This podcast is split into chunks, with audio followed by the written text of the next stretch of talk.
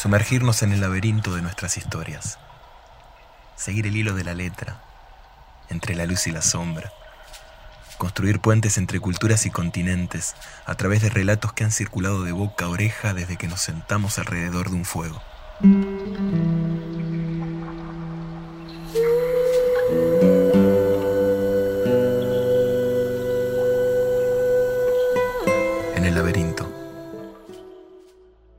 El miércoles pasado les preguntamos qué cuento querían que contara. Había dos opciones. Una, la historia de una cabeza que hablaba, y la otra, la historia de una novia que pone a prueba a su futuro esposo.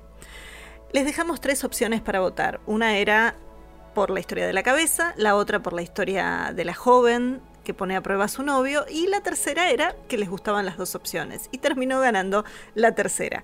Así que sale este episodio especial con un cuento que también es de Somalia, así como el cuento que conté anteriormente, pero en este caso es la historia de la joven que puso a prueba a su futuro esposo. Que cuenta que hace mucho tiempo, había un muchacho, un joven hombre, que quería casarse con una muchacha, una joven mujer.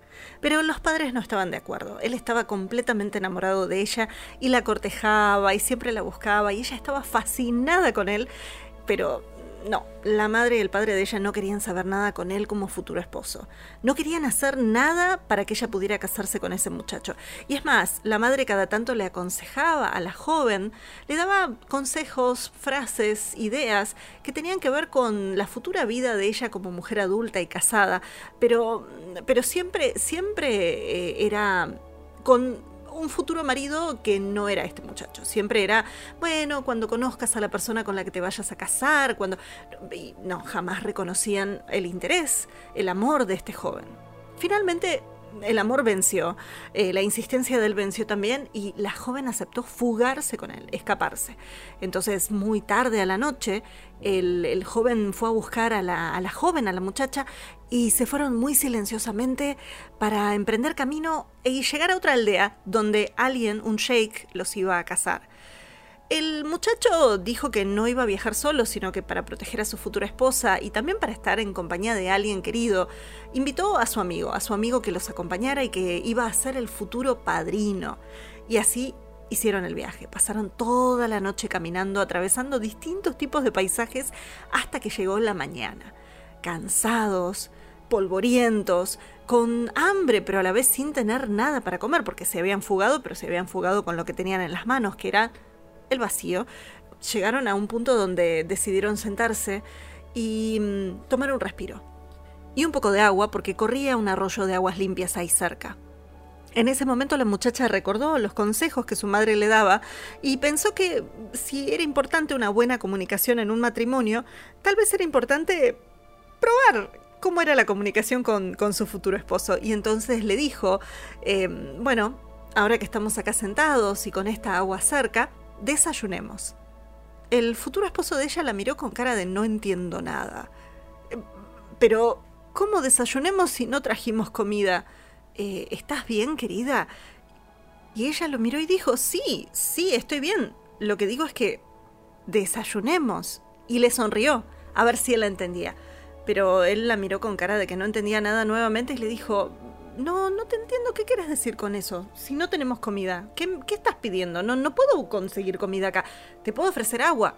Y ahí en ese momento, el futuro padrino, el amigo de él, lo interrumpió y le dijo, no, lo que ella está diciendo es que ya que hay agua cerca, eh, que, hagamos cada uno de nosotros un buche con agua en nuestras bocas, que nos limpiemos la boca, que nos limpiemos los dientes y bueno, algo de lo que cenamos anoche tal vez va a aparecer y desayunemos y además estemos limpios.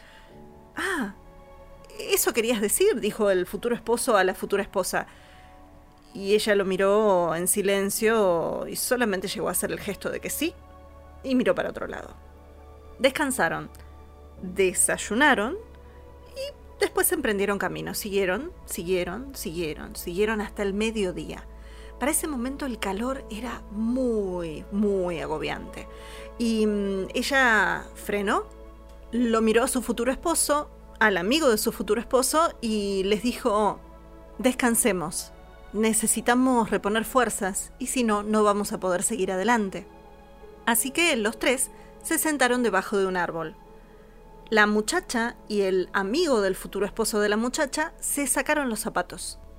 Pero el futuro esposo de ella directamente apoyó la cabeza contra el tronco y cerró los ojos y se puso en posición de echarse a dormir, pero con los zapatos puestos. Y ella nuevamente lo miró y con mucho acento en la voz dijo, descansemos. Y él abrió los ojos, la miró de reojo y le dijo, sí, sí, es lo que estoy haciendo, descansando. Y ahí el amigo de él le dijo, no, no, a ver, lo que ella está diciendo es que si vamos a descansar, descansemos bien, saquémoslos los zapatos porque nadie descansa con los zapatos puestos. Ah, dijo el joven mientras ella pensaba, cuán estúpido es mi futuro esposo. Ah.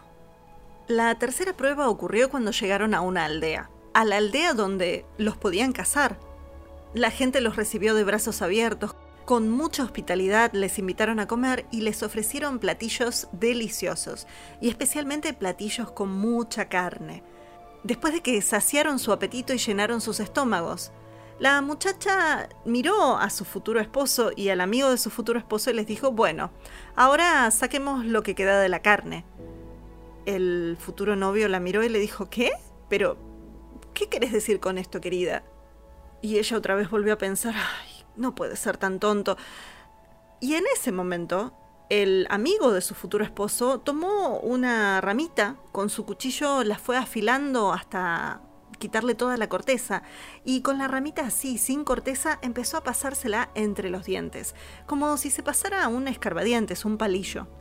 A esto es a lo que ella se refiere, dijo, mientras se seguía limpiando los dientes y, y el joven lo miró como si le hubiera dicho una verdad revelada. Ajá, eso era lo que ella quería decir porque no entendí y ella mientras tanto pensaba para sus adentros que no, que él no entendía nada. Finalmente, después de todo esto, llegaron a la casa del sheikh que los iba a casar. Y cuando el sheikh les dijo que se pararan frente a él para realizar la ceremonia del matrimonio, la muchacha miró a su futuro esposo, miró al amigo de su futuro esposo y lo miró al sheikh y le dijo, no, no me voy a casar, o por lo menos no me voy a casar con este hombre, señalando a su amado pretendiente que ya no era tan amado. Dijo, no me voy a casar con él, sino que me voy a casar con su amigo. Con él sí me voy a casar, porque entiende lo que digo y porque me gusta más. Y fue así que el futuro marido, que no pasó las tres pruebas, terminó convirtiéndose en el padrino del matrimonio de su casi esposa y de su mejor amigo. Esto fue